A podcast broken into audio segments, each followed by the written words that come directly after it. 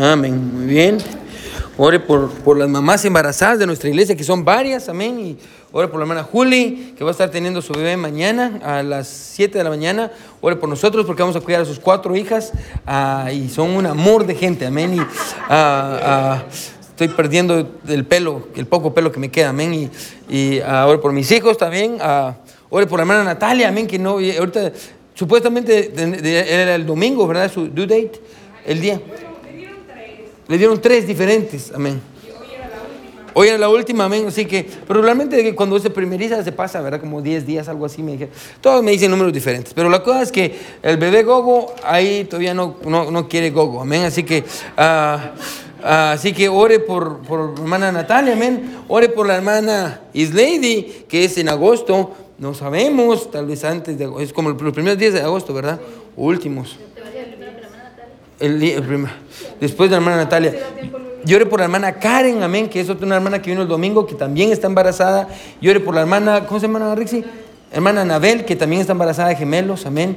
Ah, llore por todas aquellas hermanas que no me lo quieren decir, pero tal vez van a quedar embarazadas muy pronto, amén. Así que al paso que vamos, hermano, ay, ay, ay, muy bien, so, vamos a tener todos los bebés de Tulsa. Ah, ¿Cómo? Hermana Mayra dice, no, hermana Mayra, no. ya.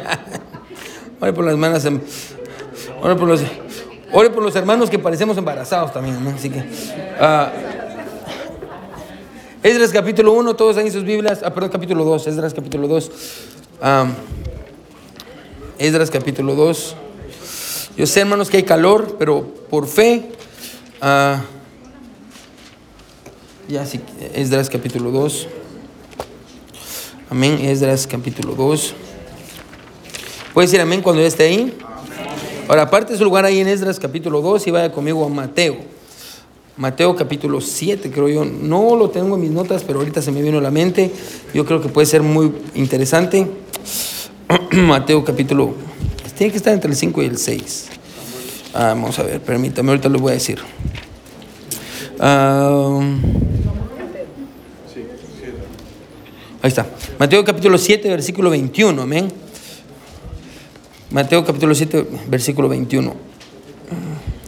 Vamos a leerlo, hermano. Tal vez, tal vez voy a hacer referencia a ese mismo pasaje al final del, del sermón, pero, pero quiero que, que, que mire, Jesús está enseñándole a sus discípulos en el sermón del monte. Mateo 7, mire lo que dice en el versículo 21. Dice, quiero que escuche, no todo el que me dice Señor, Señor, entrará en el reino de los cielos, sino el que hace la voz de mi Padre que está en los cielos. Muchos me, muchos me dirán en aquel día, Señor, Señor, ¿no profetizamos en tu nombre y en tu nombre echamos fuera demonios y en tu nombre hicimos muchos milagros? Y entonces les declararé, nunca os conocí, apartaos de mí, hacedores de maldad. Ahora, puede perder su lugar porque no vamos a regresar a ese pasaje, pero solo quería que usted entendiera la referencia para cuando la diga más adelante, usted sepa de dónde salió la referencia que voy a hacer. ¿Sí? Mateo 7, Mateo 7, versículo 21, ¿verdad? Mateo 7, 21. ujú. Y ah, aquí está la pregunta del millón. ¿Leyeron Esdras capítulo 2? Levante la mano si usted leyó Esdras capítulo 2, amén. Porque si no vamos a leer los 70 versículos, hermano. Y yo sé que a ustedes les encanta la palabra de Dios, pero, pero yo los miro, hermanos, y digo yo, no tanto. No, no lo vamos a leer, hermano. Vamos a leer nada más unas porciones, hermano. No se preocupe. Yo voy a tener piedad de ustedes. Ah, porque no solo aquí está caliente, hermano, y todos leyendo un montón de nombres. Ah, pero una de las razones, hermanos, por las cuales decidimos, ah, o yo decidí llamar a la serie de sermones en Esdras un nuevo éxodo, hermano, no solo es porque el pueblo de Israel, hermano, en el libro de Esdras va, va a emprender un viaje, amén. Va, va a salir de, de Babilonia, donde estaban cautivos, y va hacia, hacia Jerusalén, amén. La, la ciudad ah, 50 años atrás había sido destruida, amén. Los muros derribados, el templo había sido despojado, quemado, amén. Todo estaba hecho pedazos. Pero es muy interesante, hermano, comparar el libro de Éxodo con el libro de Esdras. Yo sé que tal vez nunca usted haría esa comparación, pero es muy interesante. Por ejemplo, hay, hay muchas cosas pasando. En Éxodo, ah, Dios endurece el corazón de Faraón para que deje ir a su pueblo, y en el libro de Esdras, Dios despierta el corazón del rey Ciro para que deje ir a su pueblo. En Éxodo, el pueblo de Israel construyó un tabernáculo con las cosas que obtuvieron de los egipcios. Mientras que en Esdras el pueblo de Israel va a reconstruir el templo con todo lo que obtuvieron del, de los, de, los del imperio de Babilonia. En el libro de Números, el pueblo de Israel es censado antes de entrar a la tierra prometida, la tierra de Canaán, y eso es exactamente lo que encontramos en el capítulo 2. Amén. Encontramos una gran lista de nombres, amén. Ah, y los nombres están divididos de varias maneras. O vamos a leer algunos versículos nada más del capítulo 2 para que se dé una idea más o menos de qué se trata, ¿sí? Ah, la Biblia dice sí, piensa que sería bueno que cerráramos, yo siento que sería bueno que cerráramos porque la, poco aire que está viniendo se está, y se está escapando, amén. Y agárrenlo, hermano Lalo, se está yendo el aire, agárrenlo, agárrenlo, agárrenlo, agárrenlo. Amén. So, Esdras capítulo 1 dice así, la, la palabra de Dios dice así, vamos a leer el versículo 1, versículo 2 y después vamos a ir eh, eh, leyendo unos versículos solo para que usted mire la estructura del... Porque aunque no, aunque no parezca, hermano, sí tiene una estructura. Mira lo que dice. Estos son los hijos de la provincia que subieron del cautiverio. De aquellos que a, Nabucodonosor, rey de Babilonia, había llevado cautivos a Babilonia. Y que volvieron a Jerusalén y a Judá, cada uno a su ciudad. Los cuales vinieron con. Ahora, hay tres líderes, amén, del exilio. Hay tres líderes que llevan tres grupos de personas de regreso a Jerusalén. Zorobabel, muchos años después va a ser Esdras y muchos años después va a ser Nehemías. Amén. Así que Zorobabel, es el primer líder que va a guiar a un, grupo de personas. Y mire qué dice, dice, los cuales vinieron con Zorobabel, Jesúa, Nehemías, este Nehemías no es el mismo Nehemías que nosotros conocemos, es otro Nehemías, Seraías, Relaías, Mardoqueo, Bilsan. Yo tengo un amigo que se llama Bilsan, amén. Yo tengo un amigo que se llama Bilsan. Billy le digo. Muy bien, a Mispar, ahora entiendo que ahí salió su nombre, si era bíblico. Mispar, Bigbai, Reum y Baana. El número de los varones del pueblo de Israel. Amén. Ahí dice los hijos de Paros y aquí empieza a darnos los nombres de los hijos de Israel. Ahora, miren el versículo 36. Aquí empieza otra lista. Versículo 36 dice los sacerdotes. Amén. Y aquí empieza a darnos la lista de los sacerdotes. Miren lo que dice el versículo 40. Dice los levitas, aquí nos da la lista de quiénes eran los levitas que salieron. Mira lo que dice el versículo 43, los sirvientes del templo, aquí nos da otra lista de los sirvientes del templo. Amén. Y, luego más adelante, no lo tengo aquí, ah, por alguna razón que no entiendo, ah, aquí está en el versículo 55, los siervos de los, ah, perdón, los hijos de los siervos de Salomón. Amén. Y sigue explicándonos más nombres. Amén. Y al final hay un, algo interesante que vamos a ver también, pero... Ahora, como usted podrá darse cuenta, hermano, yo sé que está parado. Hermano, ah, este es un pasaje muy difícil de interpretar y de aplicar. Ah, pero aquí es donde tenemos que confiar, hermano, ah, en ese versículo en 2 Timoteo, hermano 3:16, que dice que toda la escritura es inspirada por Dios. Amén. Y la Biblia dice que es útil para enseñar, para redarguir, para corregir, para instruir en justicia, a fin de que el hombre de Dios sea perfecto, ya no, sea, perdón, sea perfecto, enteramente preparado para toda buena obra. Amén. Así que, ah, hermano, toda la palabra de Dios es inspirada por Dios, lo creemos en la iglesia. Yo espero que usted lo crea. Así que hay algo que Dios tiene que enseñarnos con este montón de nombres, amén. Y un montón de personas, amén. Así que ah, vamos a ver, hermano, ah, qué es lo importante y cuál es la verdad que Dios tiene para nosotros. Aquí hoy quiero predicar, hermano, bajo el título los nombres del pueblo de Dios. Amén. Los nombres del pueblo de Dios. Yo sé que usted lo lee y simplemente son nombres. Amén. Ah, pero para Dios son especiales. Y por eso están aquí. Amén. Así que vamos a, vamos, vamos a orar. A mi buen Dios que estás en el cielo, te damos gracias, Señor. Dios, yo, yo entiendo que hay calor, Señor, y uh, Dios, yo te pido que quites de en medio, mi Señor, toda distracción. Padre eterno, que ayudes, mi Dios, a que pueda arreglarse la temperatura, mi Dios, en este lugar, en este momento.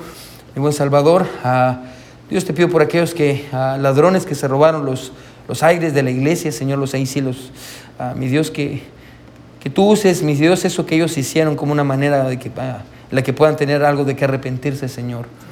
Ah, Dios, te pedimos que tú cambies el corazón de estos hombres. Dios, te pedimos también por a mis hermanos que están aquí, por todos aquellos que van a escuchar el sermón más adelante, que tú les hables a través de tu palabra, Señor. Queremos escucharte a ti, mi buen Salvador. En nombre de Jesús oramos. Amén y amén. Pueden sentarse, hermanos. Amén.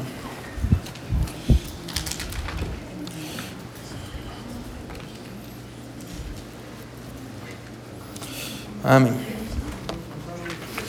Amén, sí está caliente. Amén. Ahora, hay personas, hermano, que después de un evento traumático, ah, algo que les pase, o regularmente, hermano, pasa más cuando es un golpe severo, hermano, ah, un golpe en la cabeza, ah, muchas veces pues, personas desarrollan algo que se llama amnesia.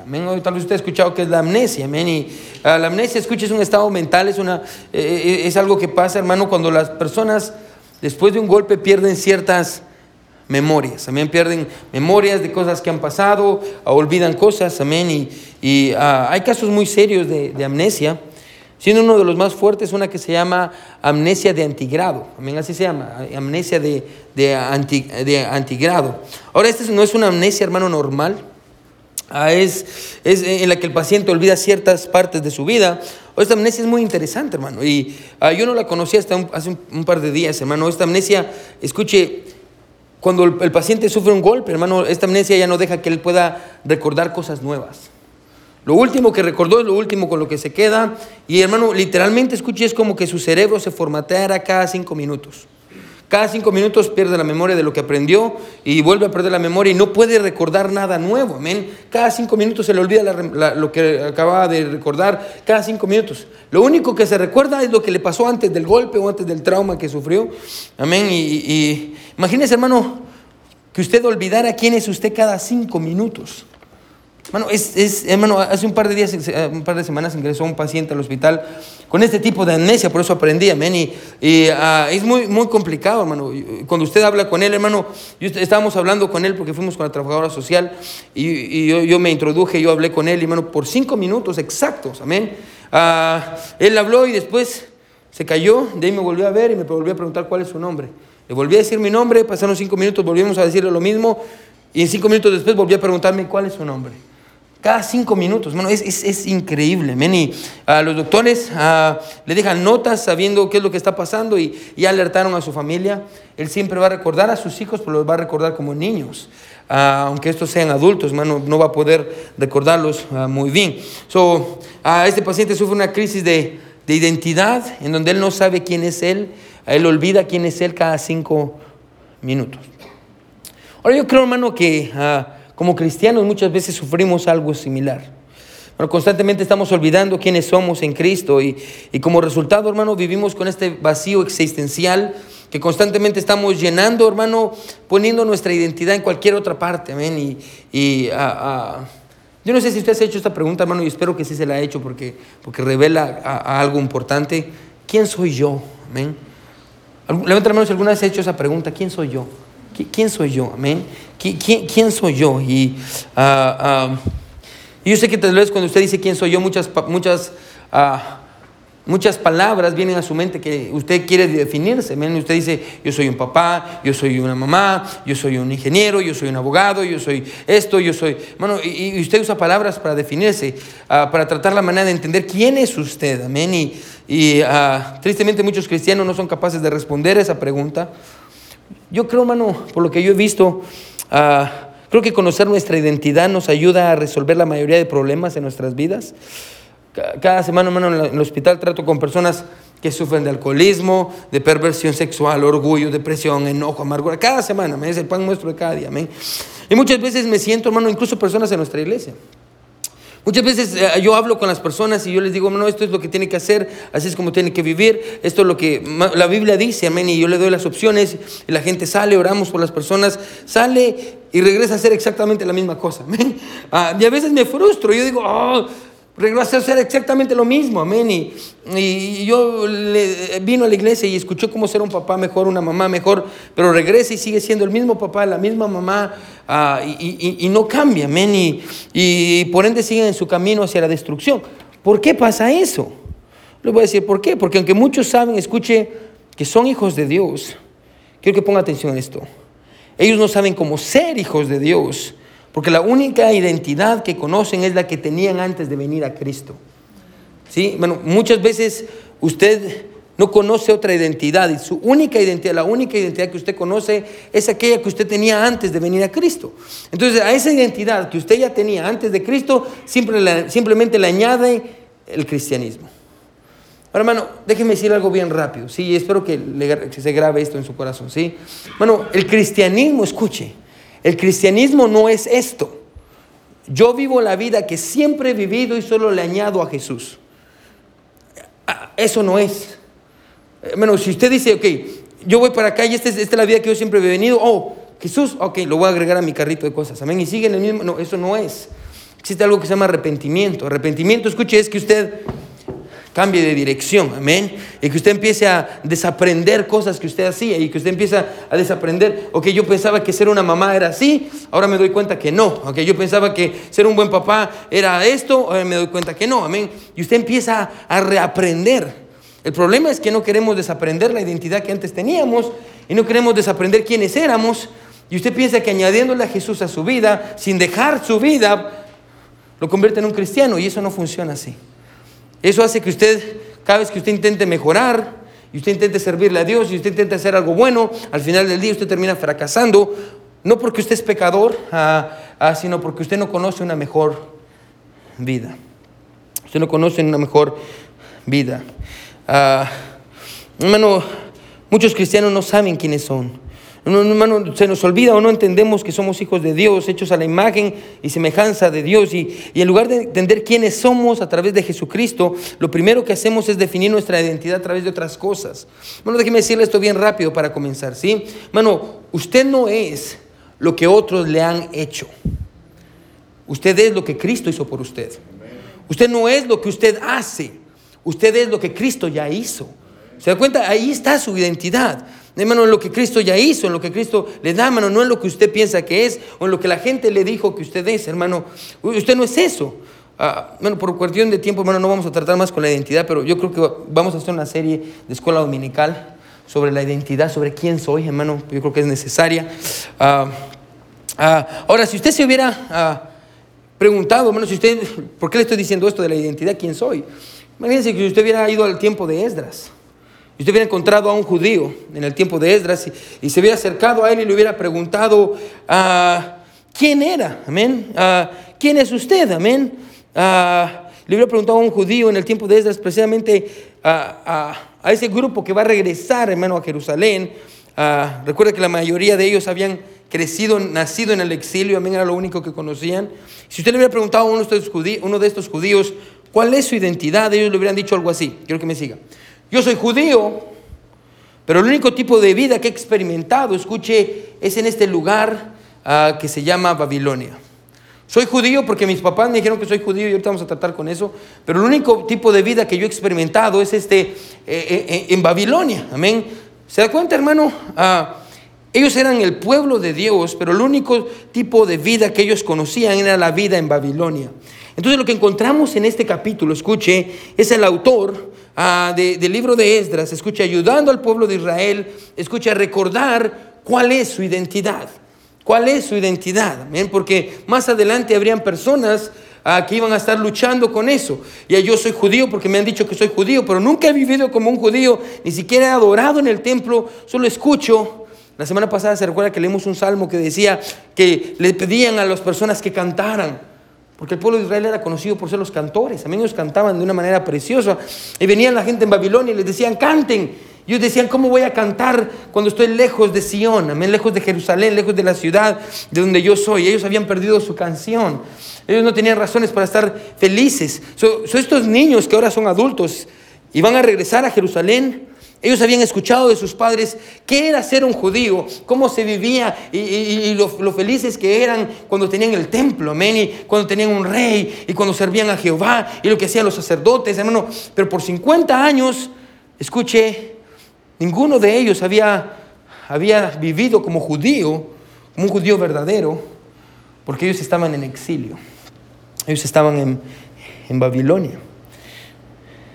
Así que lo más probable es que alguien, este judío le hubiera dicho, yo soy judío, pero el único tipo de vida que conozco es, es el de la, vida en Babilonia. Entonces, como le digo, lo que encontramos es esto, es al autor ayudando al pueblo de Israel a recordar la importancia de su identidad. Ahora, ¿cómo lo va a hacer? Ah, lo va a hacer de una manera muy sencilla. Ahora, cuando cuando leemos, hermano, todos estos nombres en la Biblia, quiero que pongan atención. Regularmente le doy la verdad principal al final del pasaje. Amén, ahora lo voy a hacer al revés.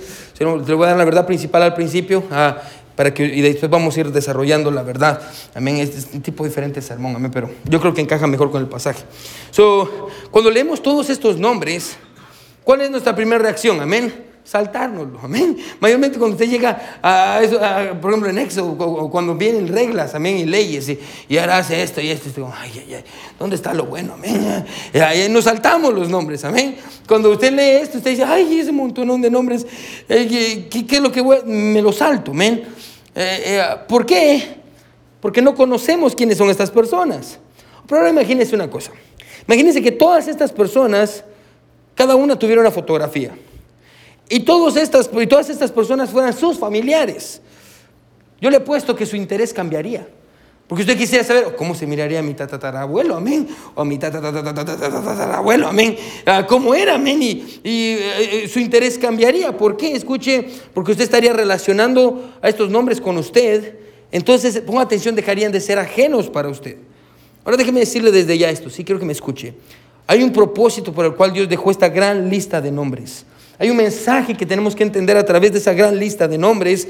Y la pregunta es, ¿cuál es este mensaje? Quiero que escuche. El mensaje es muy sencillo. El mensaje es este, es que Dios conoce a su pueblo por nombre. Dios conoce a su pueblo por nombre.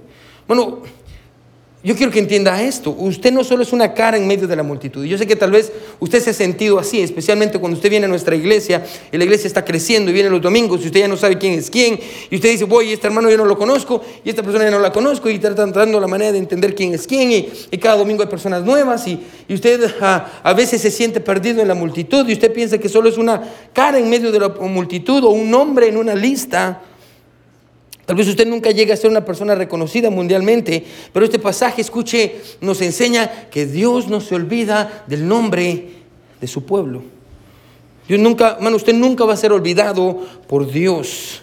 Cada nombre en este capítulo representa una persona con una historia, con un propósito divino, con un rol vital en, el, en la redención. Dios conoce a su pueblo por su nombre. Tal vez para usted estos nombres no son importantes, hermano, pero déjeme decirle una cosa. Para Dios estos nombres sí son importantes. ¿Por qué? Escuche, porque estas son sus ovejas. Bueno, lo que usted está leyendo aquí, hermano, estas son, estas son las ovejas de Dios. ¿Alguna vez usted se ha puesto a pensar esto, hermano? ¿Por qué Dios constantemente usa la imagen de un pastor en la Biblia? ¿Se ha puesto a pensar eso? Yo sé que hay muchas razones, amén, porque nosotros parecemos ovejas. Amén, amén, ya parecemos ovejas. Amén. Pero, hermano, se ha puesto a pensar en la cantidad de pastores que Dios usó, menos David, Moisés, hermano, la cantidad de pastores que Dios usó, amén, en el Antiguo Testamento. Ahora, una de las tantas razones, amén, por la cual Dios usa la imagen de un pastor, quiero que ponga atención, es porque es la única imagen que describe, escuche, lo que Dios hace con su pueblo. Los domingos más adelante, hermano, vamos a llegar al capítulo 10 de Juan, donde Jesús dice, yo soy el buen pastor. Es lo que Dios hace con su pueblo, amén. Ah, de hecho, hermano, aunque Zorobabel sea el que esté guiando al pueblo de Israel, hermano, el verdadero pastor del pueblo de Israel es, Dios, hermano. Es Dios guiando a su pueblo en medio del desierto, amén. Es, lo que encontramos, Dios guiando a su pueblo ah, de regreso al lugar donde tenían que estar, a la tierra prometida, Dios guiando a su pueblo. Es lo que encontramos en el capítulo 2, Dios, Dios pastoreando a su rebaño, guiando a su rebaño. Y para entender el pasaje, hermano, vamos a verlo a través de los ojos de un pastor. Vamos a ver el pasaje a través de los ojos de un pastor. Y lo primero que vamos a entender es esto, hermano. Un, un buen pastor libera, restaura y guía. Un buen pastor libera, restaura y guía a su pueblo de regreso a casa. Está la parábola, amén, de las 99 ovejas, amén, ¿se recuerda? Ah, está este pastor que tiene 99 ovejas y deja las 99 para ir a buscar a la única oveja, amén. Les decía a los hermanos de Miami hace unas, unas semanas que estaba predicando sobre Lucas 15 y les decía, hermano, sobre el, buen pastor. Y yo les decía, hermanos, un pastor dejando 99 ovejas para ir a buscar una, suena como ilógico, suena como tonto, suena como que no tiene sentido, hasta que esa oveja somos nosotros. Ahí entonces empieza a tener sentido. Hasta que nosotros seamos esa oveja que estaba descarriada. Soy buen pastor, guía a sus ovejas. Es exactamente lo que, lo que Dios hace. Mira lo que es el versículo 1. Si están conmigo, amén. lo que dice, estos son los hijos de, la provincia que subieron del cautiverio, de aquellos de que Nabucodonosor, rey de Babilonia, había llevado cautivos a Babilonia, y que volvieron a Jerusalén y a Judá cada uno a su ciudad. Amén. Lo que vemos en estas dos es Dios liberando a su pueblo de la cautividad ocasionada por su pecado y desobediencia. Como le dije, exactamente lo mismo que hizo en Éxodo. Dios sacando al pueblo de Israel de Egipto, ahora encontramos a Dios sacando a su pueblo, escuche, de Babilonia. Amén. Mano, un día tenemos que hacer un estudio sobre Babilonia, amén, y, lo que Babilonia representa, porque se convierte en una imagen del mundo que termina allá en Apocalipsis, cuando la gran Babilonia, la gran ramera, es, es vencida, amén. Ah, bueno, en contra de todo pronóstico, escuche, en contra de toda lógica, el pueblo de Israel estaba regresando a casa después de más de 50 años de estar en el exilio. Yo sé que todos dicen 70, pero 70 se cumple cuando regresa Nehemías, amén. Dios movió el corazón del rey para que ellos pudieran regresar a casa. Y quiero que note, hermano, que ellos están regresando bajo, y esto es interesante, hermano, están regresando bajo el liderazgo de los jefes de las casas paternas, amén. Y si usted es un estudioso de la palabra de Dios, yo creo que tal vez esto va a responder algunas preguntas que usted tiene, sobre Judá y Benjamín, amén. Ah, una de las preguntas, mire lo que es el capítulo 1, versículo 5, solo para que se dé cuenta. ¿Quiénes son los que están regresando? Porque es bien interesante lo que Dios está haciendo y a veces no nos damos cuenta. Mira lo que dice, entonces se levantaron los jefes de las casas paternas, o sea, los padres, amén, los líderes principales de las casas paternas de Judá y de Benjamín. Paremos ahí. Ahora, recuerda, hay dos, para ese tiempo, hermanos, muchos años antes de eso, amén, encontramos que se dividió Israel, amén. El reino del norte, diez tribus, el reino del sur, dos tribus, Benjamín, Judá y el resto de reino, el resto de tribus estaban en el norte. Y vinieron los asirios, amén, y acabaron por completo con, eh, con Israel, nunca más regresó a ser el que era. De hecho, los eh, asirios se mezclaron con, los de, con esas diez tribus y de ahí vinieron los samaritanos. Ah, entonces nosotros le decimos judíos porque solo la tribu de Judá quedó, ah, y Benjamín.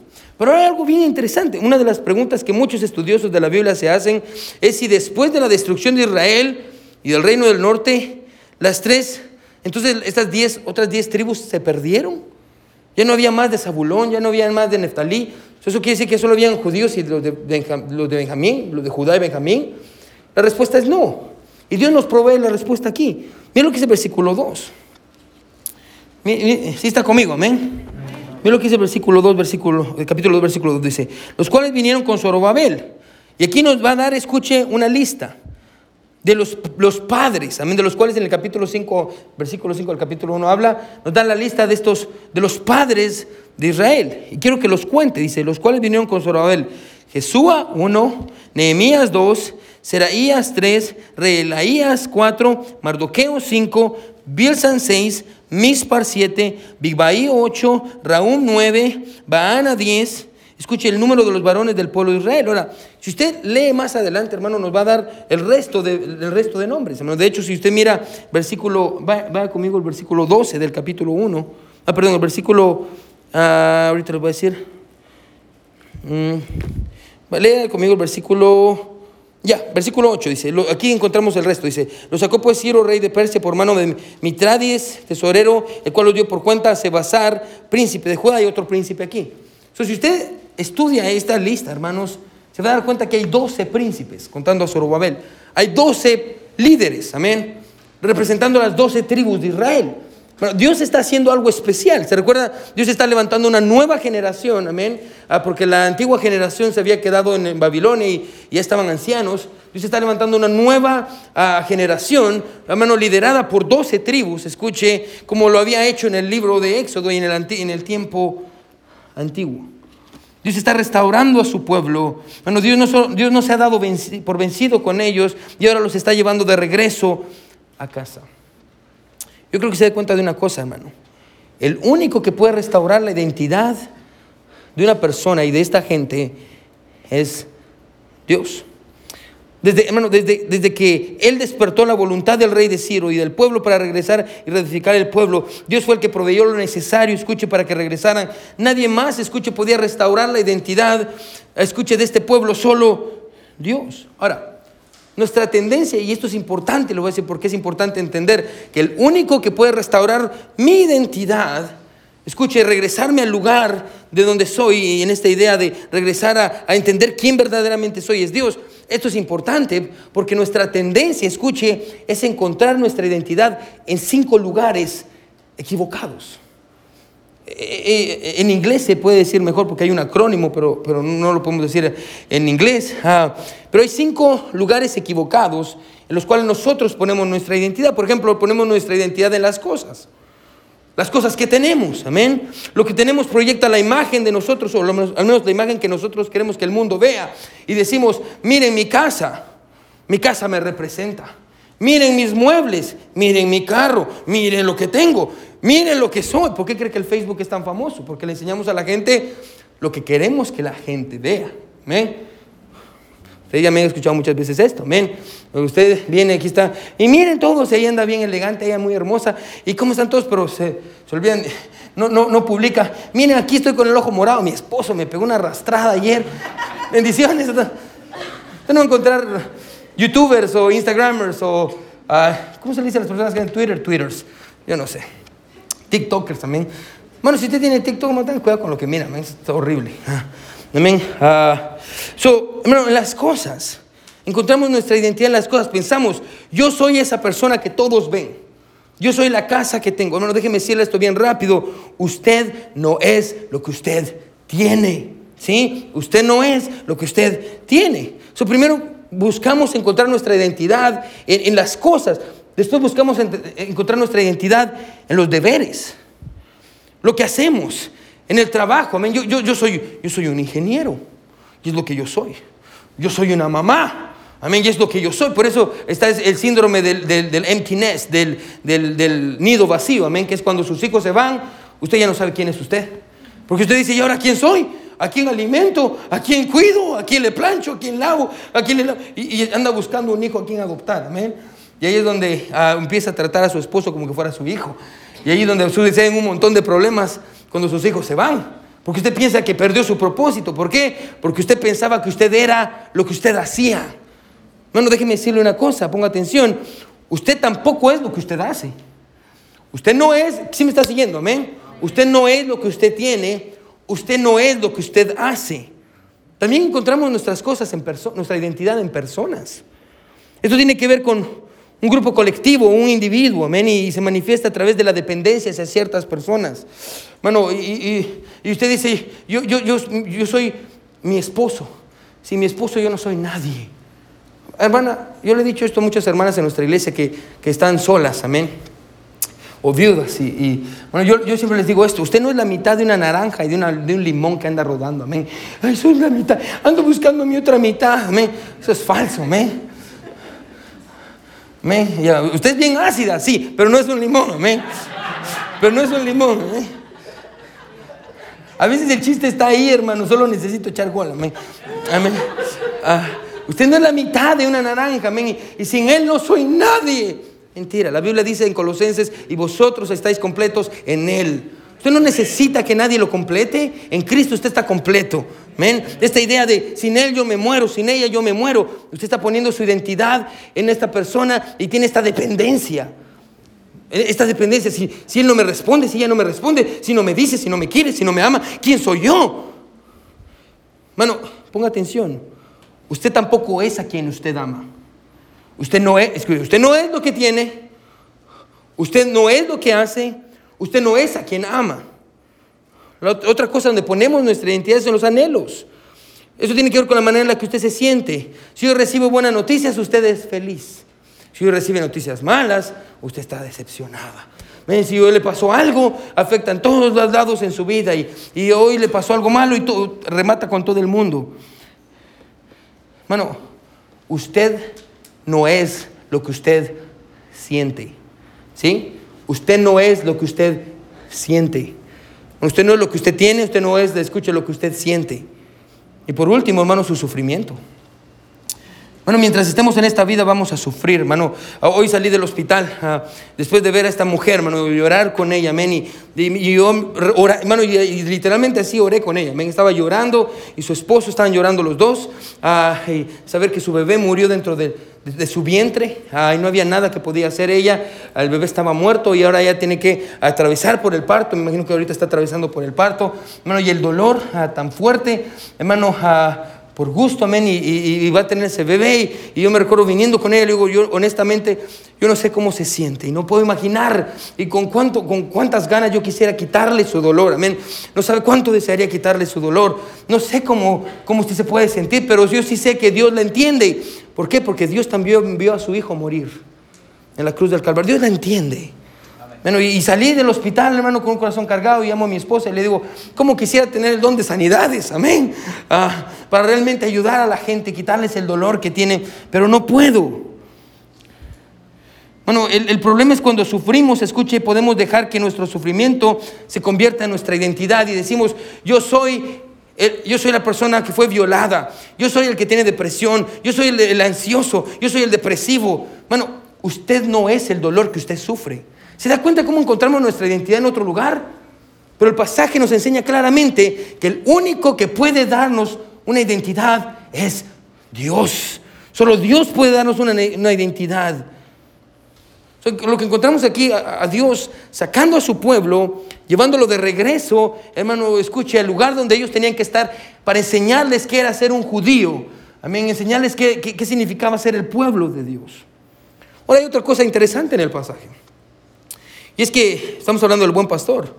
El buen pastor no solo guía y regresa a, su pueblo a casa, amén, a sus ovejas a casa, pero el buen pastor conoce a sus ovejas y también conoce a sus ovejitas. Bueno, si usted mira cuántas veces en el pasaje dice los hijos de, y los hijos de, y los hijos de. Bueno, este pasaje es muy importante porque nos dice quiénes eran aquellos que regresaron a Jerusalén, y nos dicen cuántos fueron, y siempre va a encontrar la frase los hijos de. Quiero que escuche esto, hermano. Para Dios es muy importante pasar su fe a la siguiente generación. Dios, Dios- quiere eso, amén. Ah, ah, y bueno, yo quiero que note la verdad detrás de este punto. Bueno, la identidad, escuche, eh, quiero que note que la identidad del pueblo debía de ser pasada de generación en generación. Bueno, póngame atención, por favor, ¿sí? Todos dejamos marcas en nuestros hijos, sean buenas o malas. Todos marcamos a nuestros hijos, ¿sí? Y, según este pasaje, la identidad es algo, escuche, que se pasa de generación en generación. Usted les enseña a sus hijos, como este pueblo de Israel. Bueno, ellos no sabían que era vivir como un judío porque habían vivido en Babilonia, pero ellos sabían que tenían que ir a, restaurar el templo. Ellos, ¿por qué creen que sabían? Porque sus papás les habían enseñado. Ven, esta era una nueva generación y sus papás les habían enseñado. Bueno, la identidad es algo que se pasa. Hace unos días, mi hijo James estaba jugando con, con Carlitos. Carlitos se llama el vecino. amén. Carlitos tiene nueve años. amén. Y él se pasa al cerco y se pone a jugar con mi hijo y juegan ahí en el patio de nuestra casa. amén. Entonces, estaba James y Carlitos jugando. James tiene siete años, Carlitos tiene nueve años. Ahora, mi hijo James es muy inocente en cuanto a muchas cosas. Y es así a propósito, porque nosotros queremos que esté así. amén. Ah, porque la Biblia dice que Jesús nunca conoció pecado. Bueno, si usted no conoce el pecado, usted no va a caer en él, no va a desarrollar tentaciones en él. Esa idea de que no hay que enseñarle a su hijo todo desde edad temprana, es una idea del mundo, no es correcto. Usted tiene que proteger la mente de su hijo.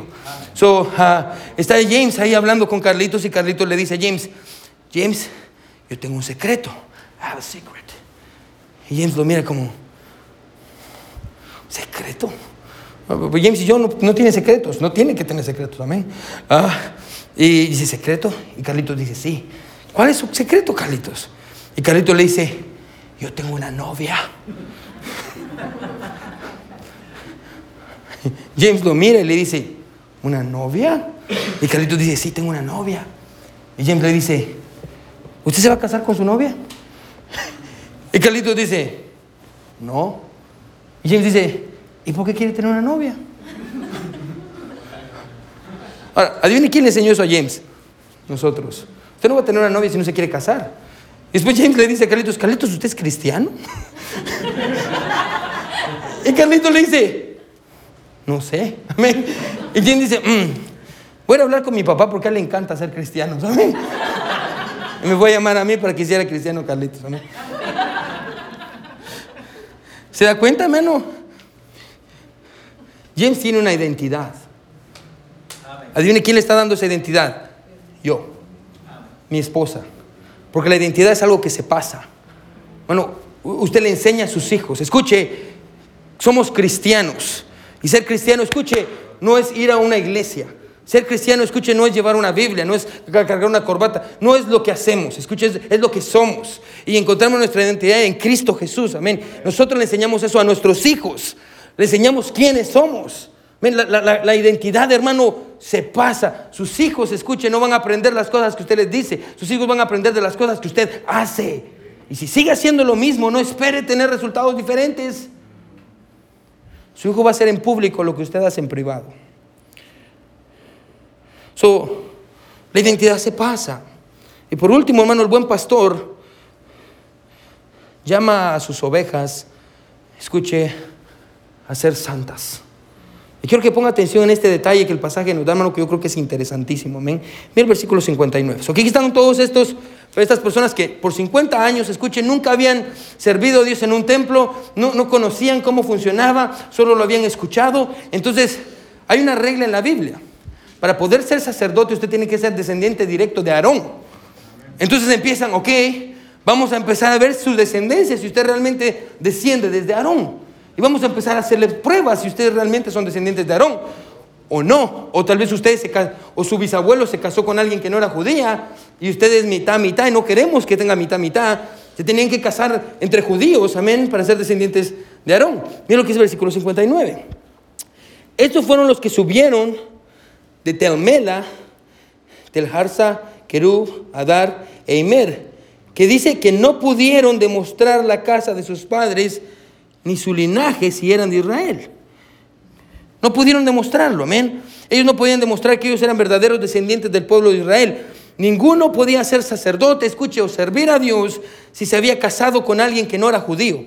O su papá se había casado con alguien, o su mamá, o su, o su abuelito, o su abuelita, o su bisabuelito, o su tatarabuelito. Entonces era necesario saber si estos eran judíos o no. Ahora, miren lo que es el versículo 61 y 63. Dice, y de los hijos de los sacerdotes, creo que podemos decir, los hijos de Abaya, quiero que subraye estos, los hijos de Cos. Ahorita vamos a aprender algo de los hijos de Cos. Los hijos de Cos, los hijos de Barzilai, el cual tomó mujer de las hijas de Barzilai, Galadita, y fue llamado por el nombre de ellas. Estos buscaron su registro de genealogías y no fue hallado. Y fueron, ¿qué dice? Excluidos del sacerdocio. Ahora, bueno, automáticamente, usted no puede probar que usted es un hijo de Abraham. Usted está excluido de la familia. Usted no puede, y quiero que entienda el, oficio de un sacerdote. El oficio de un sacerdote, escuche, y esto es importante para la aplicación final. El oficio de un sacerdote era hacer, entrar, escuche, la presencia de Dios y mediar entre el pueblo y Dios. Ellos venían y hacían ah, expiación por sus pecados, traían un cordero y lo sacrificaban para poder conectar, ah, para que el pueblo pudiera volver a tener una buena relación con Dios. Ellos hacían una mediación, ellos, escuche, su trabajo era ese, acercarse a la presencia de Dios de parte del pueblo. Entonces aquí encontramos que este grupo dice, no podemos probar que somos descendientes de, Aarón, pero, pero creemos que sí. Y aquí encontramos al pueblo de Israel diciendo, no, no. Ustedes si no pueden probarlo, ustedes no son descendientes de Aarón. Ahora, quiero que entienda esto. Esto lo hacían para proteger al pueblo. Imagínense si usted no era, no era descendiente de Aarón y entraba al lugar santísimo, ¿qué le iba a pasar? Se iba a morir en la presencia de Dios. la presencia de Dios lo iba a matar. Era para protegerlos. Ahora, ellos estaban preocupados por la santidad del pueblo. Ahora, quiero que ponga atención, ¿sí? Bueno, nuestra santidad, nuestra identidad Escuche, no depende de si somos santos o no somos santos, amén. No somos santos para pertenecer al pueblo de Dios, somos santos porque somos el pueblo de Dios. Eso vuelvo a repetir, ¿sí? No somos santos si nos apartamos del mundo y vivimos de una manera diferente y no encajamos, escuche, para, para ser el pueblo de Dios, no. Hacemos eso, escuche, porque ya somos el pueblo de Dios y es lo que hacemos, amén. Es lo que hacemos, vivimos en santidad. Ahora imagínese, escuche que usted no hubiera sido descendiente de Aarón. Y como le digo, hubiera entrado al lugar santísimo, hubiera sido consumido. Ahora en la lista encontramos algo interesante. El versículo 61. Mire qué sigue diciendo.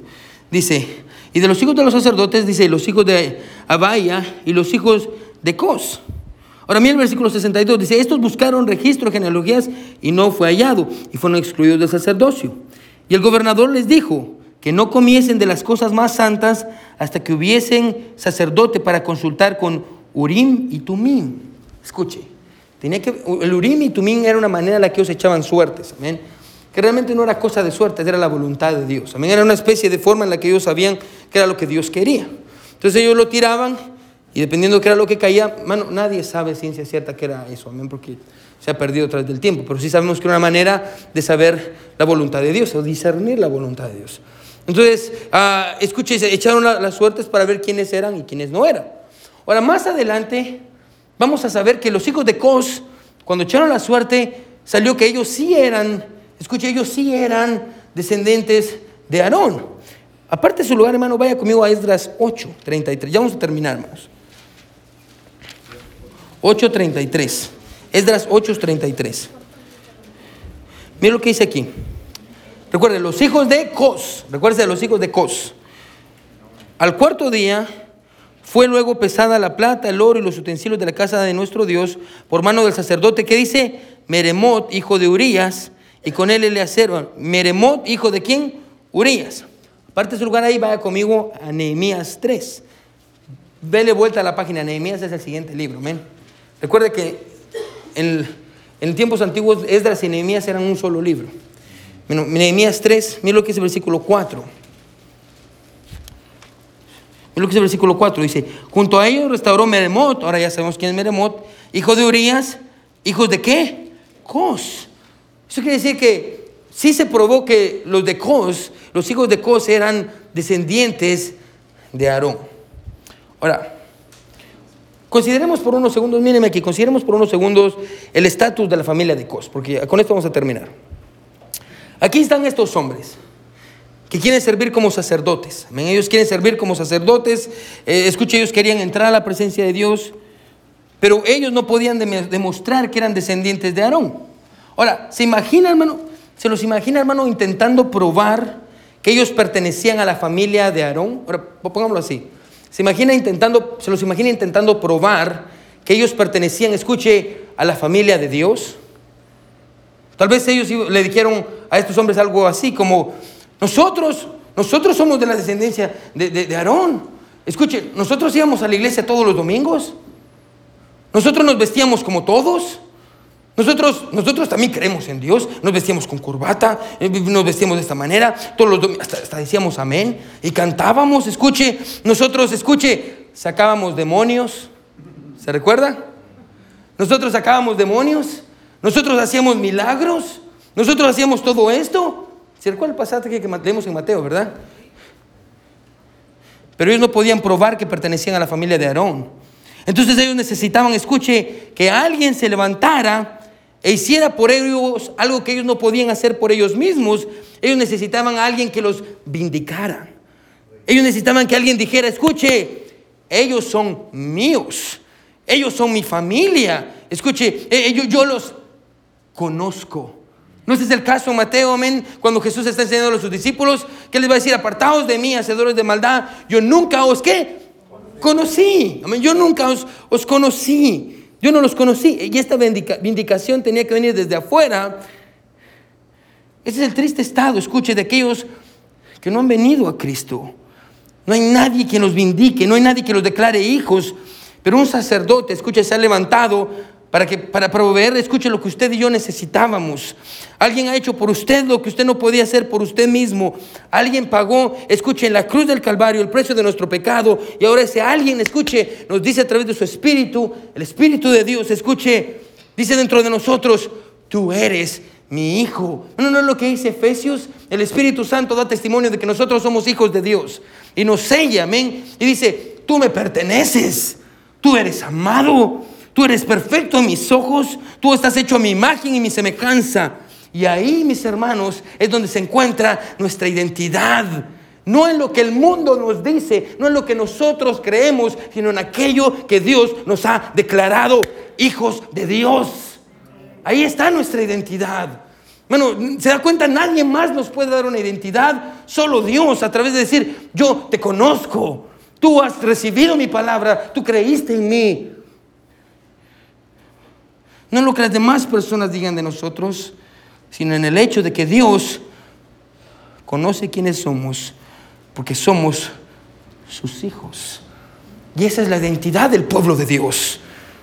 Que Dios hizo por nosotros algo que nosotros no podíamos hacer por nosotros mismos. Fue a la cruz y pagó menos el precio de nuestro pecado. Y gracias a eso, escuche, ahora nosotros podemos decir, yo soy un hijo de Dios. No porque yo lo merezco, sino porque Jesucristo en su misericordia dio su vida por nosotros. Esa es mi identidad. Y cuando yo sufro, yo entiendo que sufro con propósito. Yo entiendo que no soy, puedo tener mucho dinero, puedo tener poco dinero, pero yo sigo siendo hijo de Dios. ¿Se da cuenta? Cuando usted tiene su identidad en Cristo, no importa lo que tenga o lo que no tenga, no importa si sufre o si no sufre, su estado no cambia. Usted sigue siendo hijo de Dios, perdonado, amado, aceptado, adoptado.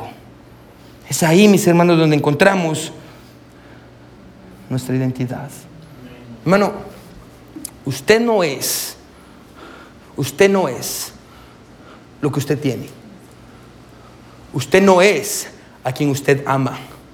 Usted no es lo que usted hace. Usted no es el dolor que usted sufre. Usted no es lo que usted siente. Usted es quien Dios dice que usted es. Hijo o desconocido. Esa es la pregunta que usted tiene que responder. Cuando Dios lo ve, Dios dice, yo nunca lo conocí. Él nunca vino a mí.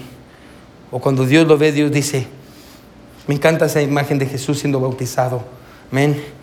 Me encanta la imagen del Espíritu Santo viniendo en el agua y cómo esto semeja Génesis, amén, donde el Espíritu de Dios también se movía sobre la faz de las aguas y la Biblia dice que volaba como que fuera una paloma, amén, y es exactamente la misma imagen que encontramos cuando Jesús está siendo bautizado y la voz del cielo que dice, este es mi Hijo amado en el cual tengo complacencia. Hermano, y yo quiero que entienda que lo que Dios dijo de Jesucristo, hermano, gracias a Jesucristo y su sacrificio, es lo que Dios dice de nosotros.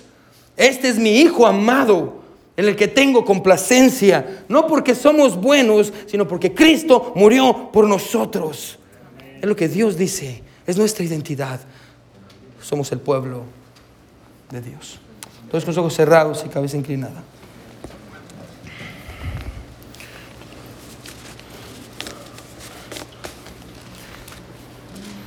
Déjame hacer una pregunta bien rápido en esta en esta hora. Tal vez usted está aquí con nosotros y usted dice, pastor, pastor, yo pongo mi confianza y mi identidad en cosas que no son Dios. Constantemente necesito la aprobación de otros. Constantemente necesito encontrar mi aprobación en otro lugar que no es Dios. Pastor, pastor, ore por mí. Pastor, hoy yo escuché, yo entiendo que yo soy hijo de Dios. Y el único que puede decirme quién soy no es mi esposo, ni mi esposa, ni mis hijos, ni mis sentimientos, ni mi sufrimiento, ni las cosas que tengo o las cosas que no tengo. Lo único, el único que me puede decir quién soy es Dios. ¿Quiénes dirían en esta noche, pastor? Pastor, Dios me habló. Levante su mano, yo quisiera orar por usted. ¿Quién diría, pastor, Dios me habló? Amén. Gloria a Dios. ¿Quiénes dirían en esta hora, pastor? Yo quiero pedirle a Jesucristo por salvación, pastor. Pastor, si yo me muriera hoy, no sé si yo iría al cielo. Pastor, ore por mí. Levante su mano si usted quisiera aceptar a Jesucristo como su Salvador. ¿Quién dice, pastor, yo quisiera aceptar a Jesucristo como mi Salvador? Yo quiero ser hijo de Dios, pastor. Levante su mano, sin miedo, hermano. Nadie está viendo, todos tienen sus ojos cerrados. Amén. No, el piano va a sonar. Hermano, ¿por qué no, por qué no dobla sus rodillas donde está, hermano? ¿Por qué no le dice a Dios, Señor, gracias porque yo soy tu hijo? Soy amado, soy aceptado, Señor. Gracias porque tú me has dado todo lo que yo necesito, Señor. No soy lo que no tengo, no soy lo que tengo, no soy lo que me dicen que soy. Yo soy hijo de Dios. Eso es lo que vale. Aleluya, yo he sido adoptado.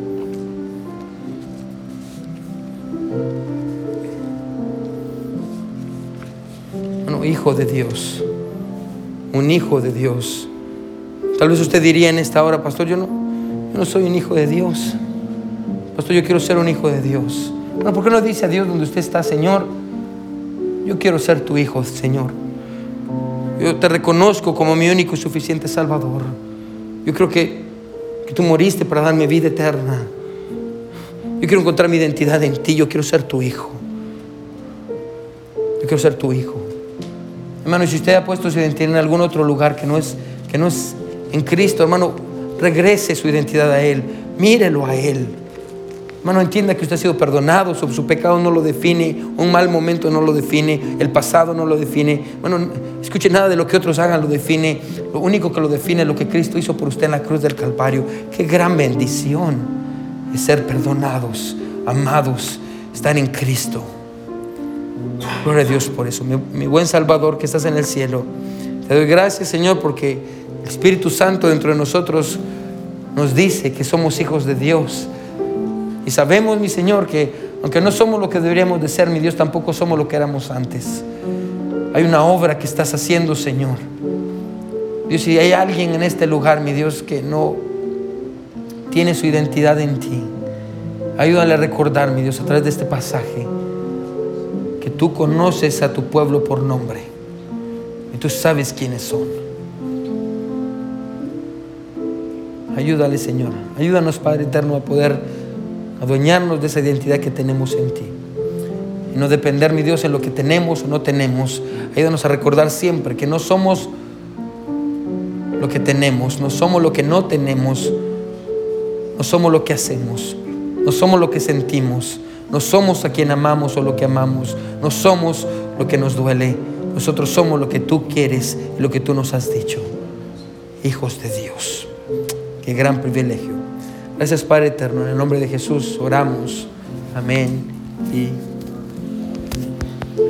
bueno, ¿qué les parece si cantamos ese himno que cantamos antes de Aleluya, perdonado? Soy hijo de Dios, amén. Adoptado, amén. Me encanta ese himno. Si quiere, hermano Karim, venga, venga, vamos a cantar ese himno. Vamos a ponernos sobre nuestros pies y después del himno, hermanos, vamos a estar despedidos, amén.